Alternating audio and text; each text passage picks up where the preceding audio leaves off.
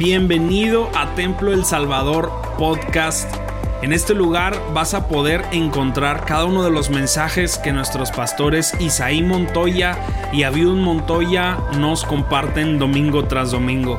Sin duda alguna creemos que estamos en una temporada de Dios increíble y creemos fielmente que esto va a ser de mucha bendición para tu vida. Así que disfruta el mensaje y que Dios te bendiga. Que Dios les bendiga, puede tomar su lugar. Muchas gracias. Ah, no me canso de decir Dios es bueno, ¿lo cree? ¿Lo cree? ¿Sí? ¿Por qué no voltea con el que tiene al lado y le dice, yo tengo un Dios de imposibles? Y sabes qué es lo mejor, Él quiere usarme. Tengo un Dios de imposibles y Él quiere usarme. Sabe que desde que fui, desde que soy pequeña, he servido al Señor en el campo de las misiones. Y lo que he descubierto es que mientras más le sirvo, más me enamoro de Él. Mientras más le sirvo, descubro que no sé nada de Dios. Él siempre se me muestra algo nuevo por parte de Él. Y para mí es un gran privilegio poder servirle y entregarle mi vida. Y el día de hoy quiero empezar con un testimonio este, estoy en México por tratamientos médicos y normalmente me encontraron un tumor en la, en la parte de atrás del cerebro, en el hipotálamo. Y esto causa mucho dolor y el dolor es más fuerte que una migraña. Y yo vivo con ese dolor. Pero el día de ayer, en el culto de jóvenes, en el campamento de retiro de jóvenes, este, oraron por mí y hasta el momento de ahorita no tengo nada de dolor de cabeza. Así es que Dios es bueno. Dios es muy bueno. Tengo un Dios de imposibles y Él quiere usarme. Puede decir una vez más, tengo un Dios de imposibles y Él quiere usarme. Fíjese que estaba meditando en la palabra de Dios y vi la vida de este gran hombre, que como muchos de nosotros, él amaba a Dios de una manera muy especial. Y llegó Dios y lo escogió y lo llamó para ser el futuro rey de Israel. Así como Dios llega a un encuentro con cada una de nuestras vidas y nos llama a predicar del Evangelio a aquellos que claman por salvación. Por si usted pensaba que no tenía llamado, déjeme decirle, tiene un llamado. Y eso es compartir el Evangelio a los que están alrededor de usted. Hablar a tiempo y fuera de tiempo de lo que Dios hace en nuestras vidas. Y ese hombre fue ungido y fue elegido por parte de Dios para ser el futuro rey de Israel. Y de pronto este llamado, esta unción por parte de Dios, aparte de traer una bendición a su vida, le trajo problemas muy fuertes a David. Él se encontraba huyendo por su vida, se encontraba escondido en una cueva de repente y el ungido de Dios se encuentra escondido en una cueva. Creo que todos hemos pasado por ese momento. Hemos sido bendecidos por Dios, sabemos que Dios ha hablado en nuestras vidas, ha traído palabra, nos ha llamado, nos ha levantado. Y cuando menos lo esperamos empiezan a caer problemas, lluvia de problemas a nuestras vidas. Y quiero que usted habla su Biblia conmigo en, en el Salmos capítulo 34 versículo 19 y 20. Salmos capítulo 34, versículo 19 y 20. ¿Lo tienen? ¿Por qué no se pone de pie para leer la palabra de Dios en esta tarde? Salmos 34, versículo 19 y 20. Y la palabra de Dios dice, muchas son las aflicciones del justo pero de todas ellas le librará Jehová. Él guarda todos sus huesos, ni uno de ellos será quebrantado. ¿Podrá leer el 19 una vez más ustedes, por favor?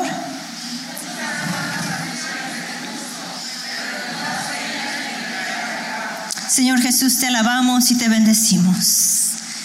Te damos gracias porque eres un Dios de lo sobrenatural, eres un Dios de imposible, eres un Dios majestuoso. Te damos gracias, Señor, porque tú amas hablar a nuestras vidas. Aunque no somos dignos, Señor, pero tú aún hablas a nuestros corazones y te decimos gracias.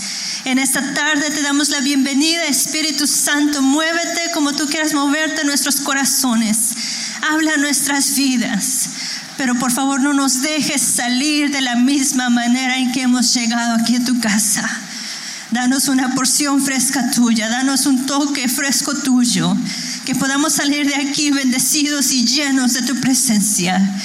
Y por misericordia, usa mi vida en esta tarde, en el nombre precioso de Jesús. Amén. Puede tomar su lugar.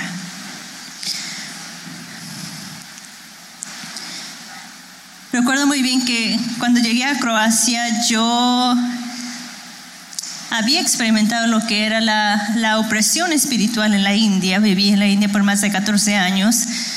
Yo sabía lo, lo real que es la guerra espiritual, pero cuando llegué a Croacia yo lo experimenté a un nivel más grande. Yo siempre recuerdo muy bien cómo lo sentí cuando yo estaba llegando a Croacia y el avión estaba aterrizando en Croacia. Yo sentí como si hubiera entrado en una burbuja muy grande en la cual yo había entrado y Dios se había quedado fuera. Me sentí tan sola. Y recuerdo que le dije, Señor, Señor, ¿dónde te fuiste? Porque hay situaciones en las que pasamos, en dificultades por las que pasamos que sentimos que Dios literalmente nos ha dejado solos. Dios, Señor, ¿a dónde te fuiste? Yo te prometí que yo iría, pero si tú tomabas mi mano. Llegué al lugar donde me había, había rentado el apartamentito, que por sí el primer apartamentito que renté era muy pequeño y no tenía calefacción, no tenía chimenea, por eso me salió barato, porque el clima en Croacia es muy frío, llevamos a los menos 25, menos 28 grados, así es que el frío sí se siente fuerte. Y llegué ahí, yo estaba triste y desconsolada y espiritualmente me sentía seca. No sentía la presencia de Dios ahí conmigo. Y yo le decía, Señor, si tú no me respondes, si tú no me demuestras que tú estás aquí conmigo, yo agarro mi maleta y me regreso a México. Acabo está Monterrey, las tortillas de harinas bien ricas y deliciosas y la machaca, así es que ya no le sufro, ¿va? Pero respóndeme, demuéstrame que tú estás aquí conmigo. Y mientras más oraba y mientras más leía la palabra de Dios y mientras más ayunaba, no porque quería, porque quería ser muy espiritual, sino porque me urgía, me urgía una palabra por parte de Dios en mi vida. Y lo único que recibía por parte de Dios era un gran silencio. ¿Le ha pasado? Que cuando está en la situación más difícil y busca más de Dios, parece que Dios se queda callado. Oiga, ¿y cómo duele? Ese silencio cuando el corazón está desesperado. Y agarré mi maleta y bien la cristiana bien, la misionera bien berrinchuda, espero que no cambie su manera de verme a partir de hoy. Agarré mi maleta y empecé a perder prenda por prenda. Dije, Señor, si tú no me respondes, yo me voy y estoy hablando en serio. Y para que veas que estoy hablando en serio, aquí va mi ropa en la maleta. Prenda que metía y oraba, Señor, respóndeme.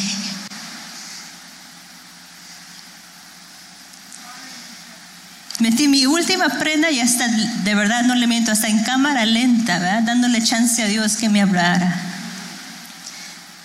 Metí mi última prenda, la maleta, cierro la maleta con el boleto de regreso en la mano y empiezo a caminar hacia la puerta.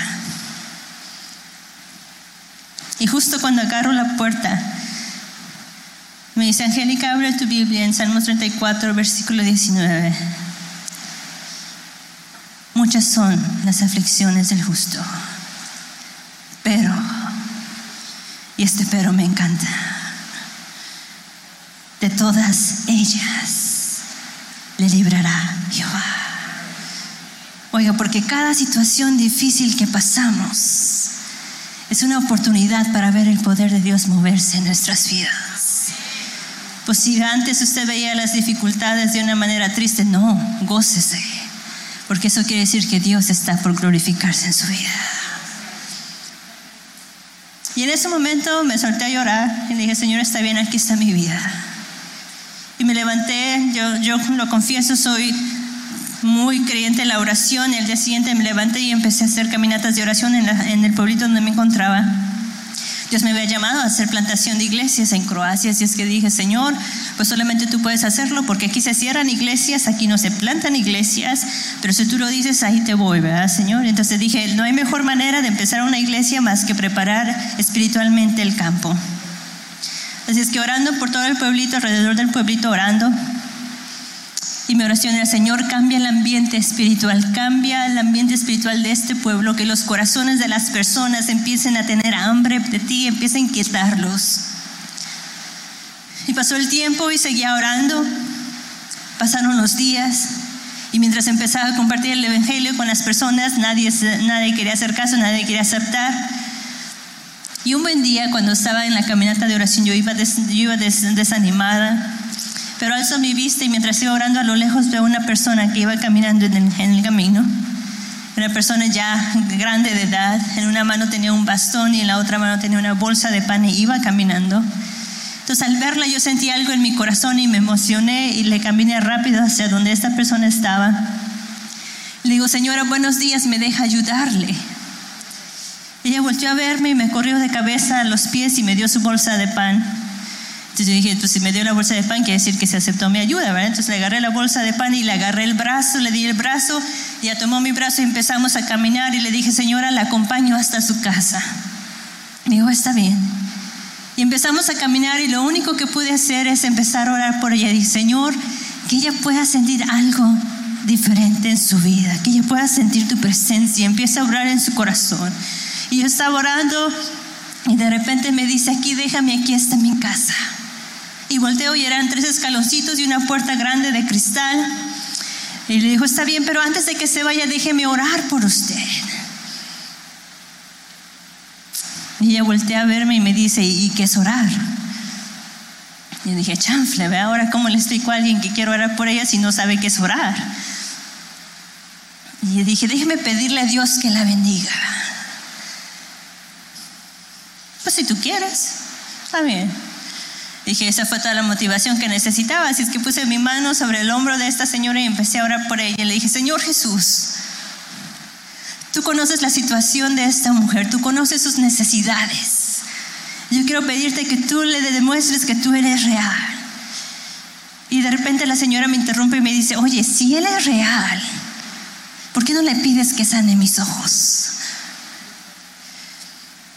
Y dije, bueno, vamos a orar. Le dije, Señor Jesús, te pido que tú le sanes sus ojos, demuéstrale que tú eres real y que tienes poder para hacer milagros. En el nombre de Jesús, amén. Cuando dije amén, ella empezó a caminar hacia su casita. Dije, bueno, eso fue todo por el día de hoy. Empecé a caminar y cuando, cuando empiezo a dar mis primeros pasos, que escucho un ruido fuerte. Y volteo y la señora estaba en el piso, su cabeza estaba atravesada en la puerta de cristal y había sangre por todos lados. Y yo siempre digo, Señor, ¿qué fue lo que sucedió? Yo te pedí que la sanaras, no te pedí que la mataras, no me entendiste en mi oración. ¿Qué es lo que está sucediendo en este momento? Porque parece que cuando empezamos a hacer las cosas que Dios nos manda hacer, empiezan los problemas más fuertes, más fuertes. Y de repente llegó la patrulla, llegó la ambulancia y la pusieron ahí en la, en la camilla, la metieron a, la ambulancia y yo me sentía responsable en cierta forma por ella. Así es que me metí en la ambulancia con ella, agarré su mano y en el camino empecé a orar por ella. Yo ya no estaba orando para que Dios la sanara de sus ojos, yo estaba orando para que no le sucediera nada más grave y que yo pudiera, no pudiera ir yo a la cárcel o sucedieran problemas más graves para mí. Y llegamos al hospital y a ella la metieron para atenderla. Yo me quedé afuera en el pasillo, iba ahora, estaba caminando y estaba orando. Y dije, Señor, tienes que hacer algo porque esto de plantación de iglesias no va a estar muy bien que empiece con un problema de este tamaño. Tienes que hacer algo en este lugar, Señor, tienes que glorificarte. Y de repente sale el doctor, después de un, tiempo sale el doctor y me dice, ¿usted venía con la viejita? Y dije, sí, yo vengo con la viejita. Mire, ya la revisamos, no nos explicamos de dónde salió tanta sangre, ya le revisamos todos lados, no tiene ni una sola cortada, está bien, la presión la tiene un poco alta, pero es por el susto que se llevó. Hace unos días ella vino para que revisáramos sus ojos porque le dolía mucho y ella tiene un, tenía unos problemitas con sus ojos, entonces vamos a terminar de revisar sus ojos y después de eso usted se la puede llevar. Dije, está bien, y me pasaron donde estaba la viejita le digo viejita porque tenía 93 años. Estaba grande la, la señora. Y el doctor estaba sentado enfrente de ella revisando sus ojos y lo revisó una vez y dos veces y tres veces. Y a la cuarta vez le dice, oiga señora, que usted no tenía un pañito en este ojo de este lado. Y la viejita empieza a sonreír y le dice, sí. Dice, es que no se lo encuentro. Si era este ojo de este lado, ¿verdad? Y le dice, sí, sí era. Y dice, es que no lo encuentro. ¿Qué se hizo? Y cuando el, doctor le, le, preguntó a la señora qué se hizo, la viejita volteó a verme y me señaló y dijo, ella. Y cuando la viejita dijo eso, yo me tapé la cara y dije, señora, calladita, se ve más bonita, no hable ni diga nada, ¿verdad? Porque me va a meter más problemas. Y el doctor volteó a verme con una cara de tú eres la culpable de absolutamente todo lo que está pasando, ¿verdad? Entonces yo dije, Señor, líbrame de esta, Señor.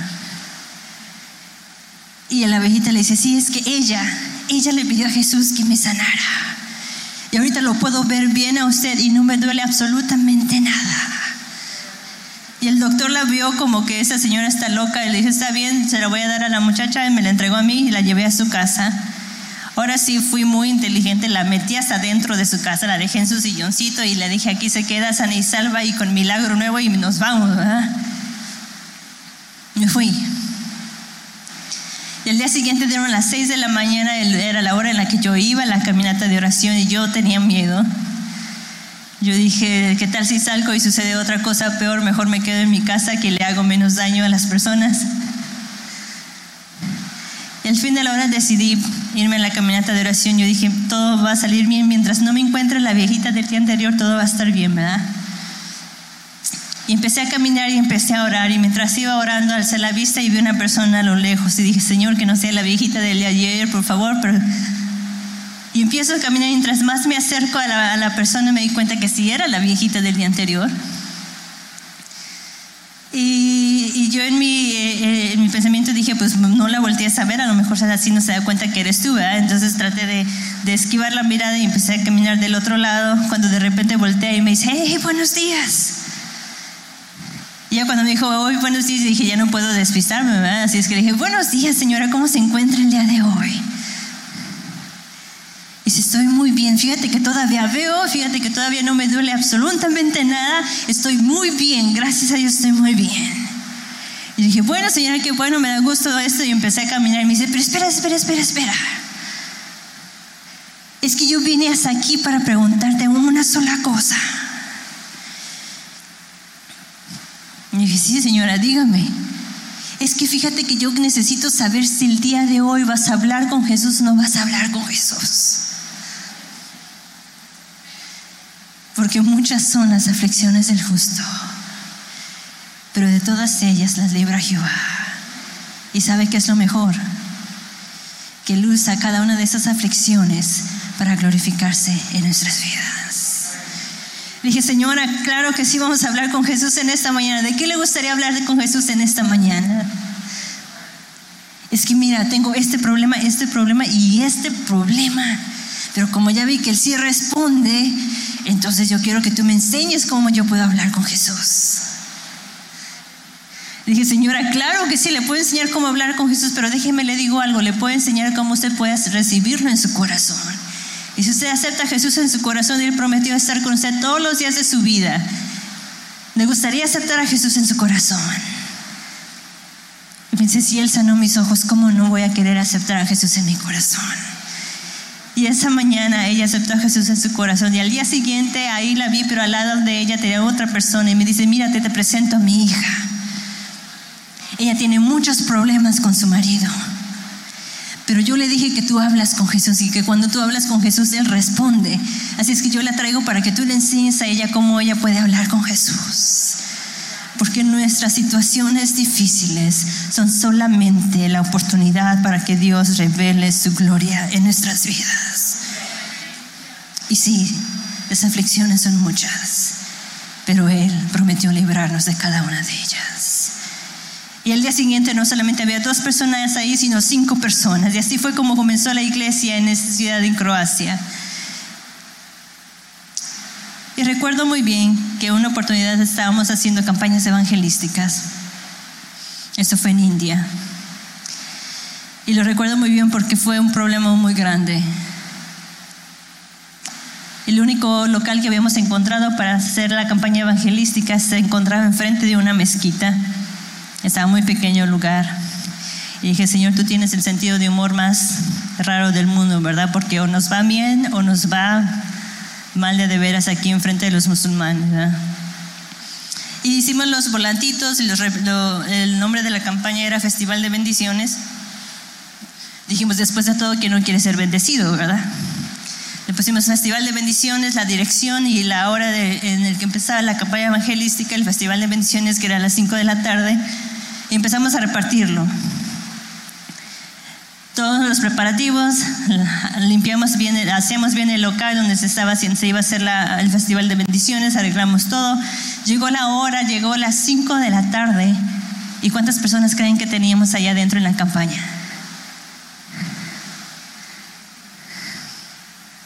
Ni una sola persona.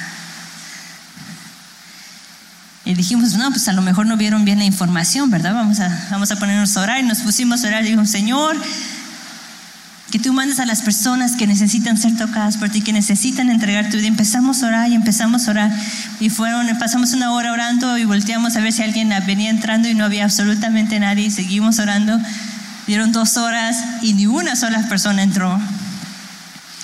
Y de repente escuchamos pasos y alzamos nuestra, nuestra vista y era una persona con barba larga y un turbante blanco y una túnica blanca y nos dice, ¿qué están haciendo aquí? Y recuerdo lo que salió de nuestra boca no fue lo más inteligente, pero fue lo único que salió de nuestra boca, fue campañas evangelísticas. Y dijimos, metimos la pata, ¿verdad? Como le decimos a un musulmán que estamos haciendo campañas evangelísticas. Y si se nos quedó viendo con una cara de enojado y así enojado nos preguntó, ¿y por qué no tienen a nadie? O sea, si él no sabe, nosotros menos sabemos por qué no teníamos a nadie ahí en la campaña, ¿verdad? Y era festival de bendición. dijimos, no sé. Entonces se dio la vuelta con una cara de enojo muy, muy fea y se dio la vuelta y se salió. Y dijimos, pues vamos a seguir orando, que Dios lo que toque a este hombre y que no nos vaya a hacer ningún daño. Empezamos a orar y de repente se oye ruido dentro del salón y volteamos y ya ve una persona y ya se había sentado. Y atrás de esta persona venía otra persona y otra persona. Empezaron a entrar como, como en filita, empezaron a entrar, dijimos, empezaron a entrar y empezamos el culto. Y los chistosos, como en unos 10 o 15 minutos tenemos todo el lugar lleno. Y este hombre con la barba blanca y el turbante blanco y la túnica blanca se puso en la puerta de la entrada. Y empezó el culto. Y después empezó la predicación. Y mientras estábamos predicando, ese hombre se quedó ahí en la puerta y la gente se empezó a inquietar y empezó a levantarse y a quererse salir. Y él decía, ¿a dónde vas? no, es que tengo que hacer cosas. No, no, no, el de que está predicando todavía no termina de hablar, así es que te me sientas. Y se regresaban y se sentaban. Y terminó el primer culto y unas cuantas vidas dieron su, vida a Dios y ese día fue maravilloso. Y el día siguiente llegó este hombre, este musulmán que se llama Mukesh, llegó antes que nosotros y tenía a las personas formadas afuera de la puerta. Abrimos la puerta y empezaba, métete, métete, métete, métete, y metía a la gente para dentro del, del local. Y empezaba el culto y cerraba la puerta y se ponía en la puerta. Igual persona que se quería levantar para ir, los regresaba y los sentaba. Y se ponía en la puerta hasta que se acababa el culto, los dejaba salir. Tercer día de campaña. Igual, él llegó antes y ya tenía todos formaditos. Empezaba el culto, cerraba la puerta y se ponía en la puerta. El cuarto día no vimos a Mukesh. Se nos hizo raro, dijimos, a lo mejor tuvo trabajo que hacer, pero no lo vimos. Tuvimos el culto y también se llenó el culto ese día. Acabó el culto de ese día y recibimos una llamada por teléfono. Y era una señora llorando. ¿Alguna vez has escuchado los gritos de una madre cuando ha perdido a su hijo? Esos de, dolor y de desgarre que tienen. Entonces esa fue esa llamada que recibimos. Y nos decía, ¿qué le hicieron a mi hijo? Ustedes mataron a mi hijo, mataron a mi hijo, él estaba bien, pero desde que empezó a ayudarles, él se sintió mal y el día de hoy él amaneció muerto y es culpa de ustedes. Y todos van a saber que ustedes mataron a mi hijo. Y dijimos, Señor, para empezar, díganos quién es su hijo, ¿verdad? Dice, ¿cómo lo van a conocer a Mukesh? Mukesh es mi hijo, él estuvo ayudándoles desde hace unos días, se me platicó. Y ahora entendimos por qué Mukesh no había llegado, ¿verdad? Y le decimos, señora, ¿dónde se encuentra? y ella nos dijo, estoy en el hospital, ya no había camas, así es que sacamos, estoy aquí afuera con el cuerpo, nos fuimos corriendo para el hospital.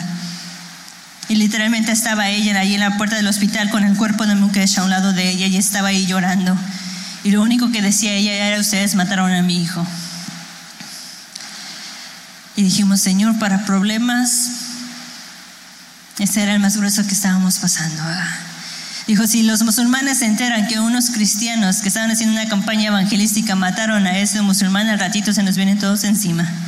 Y luego como son bien pacíficos, ¿verdad? Casi no echan bombas por todos lados. Así es que estábamos ahí con un buen problema.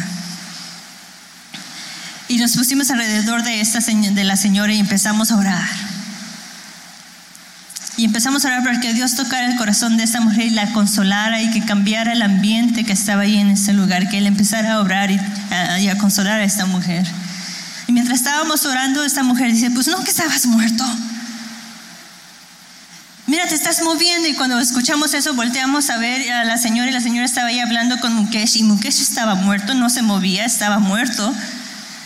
Y dijimos como que ya le afectó a la señora la pérdida de su hijo, ¿verdad? Está viendo cosas que no son ciertas. Y empezamos a orar, seguimos cerrando nuestros ojos de orar y aclamar y empezamos a hablar en, el, hablar en lenguas y orar en el espíritu. Cuando de repente dijo, mira, te estás moviendo, pues no, que estabas muerto. Y volteamos a ver otra vez hacia donde estaba la señora y donde estaba Mukesh. Y Mukesh estaba muerto, no estaba haciendo absolutamente nada. Y la señora estaba hablando y dijimos, definitivamente la señora ya perdió la, la razón, ¿verdad? Está viendo cosas que no son. Y cerramos nuestros ojos y seguimos orando. Y mientras estábamos orando dice, pues deja de brincar tanto, te vas a lastimar que no entiendes. Y cuando abrimos nuestros ojos y volteamos a ver a Mukesh, la señora Mukesh no estaba en el piso. Mukesh encontraba a un lado de la señora, estaba brinque y brinque y lo único que podía decir, Jesús es real, Jesús es real, Jesús es real.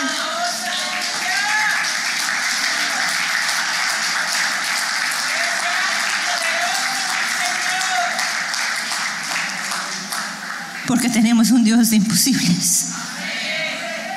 Y Él quiere usarnos a pesar de la situación difícil que tú estás pasando. Y él decía, Jesús es real, Jesús es real, Jesús es real.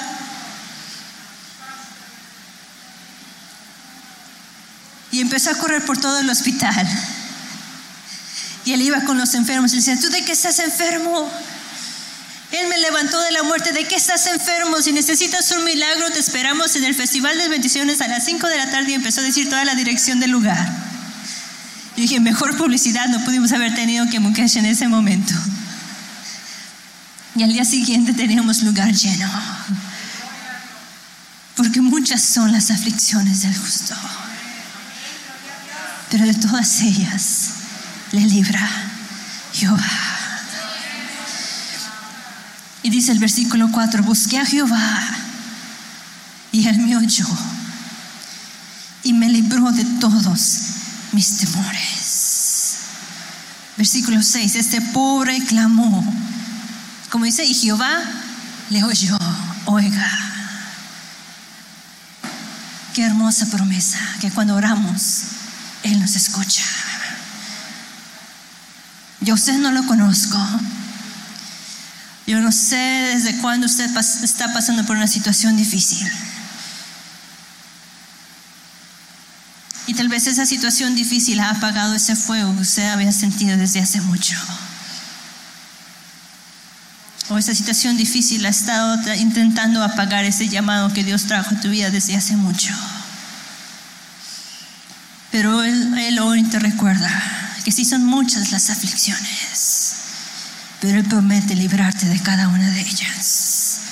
Y Él promete glorificarse en cada una de ellas.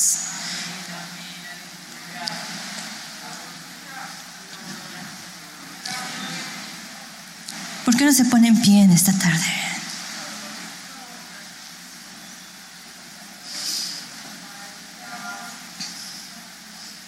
Y ahí en su lugar, ¿por qué no cierra sus ojos? Vamos, cierra sus ojos, cierra sus ojos, cierra sus ojos. Este es un momento entre Dios y usted. Él conoce su corazón. Él conoce desde cuándo usted está sufriendo. Él sabe cuánto usted necesita de Él en esta tarde. Pero Él también quiere levantarlo y restaurarlo. Muchas gracias por quedarte hasta aquí con nosotros. Recuerda que también puedes encontrarnos en A Corazón Abierto podcast, en donde encontrarás charlas con nuestros pastores, con miembros del staff y con muchas personas más. Así que nos vemos la próxima semana. Muchas gracias y hasta luego.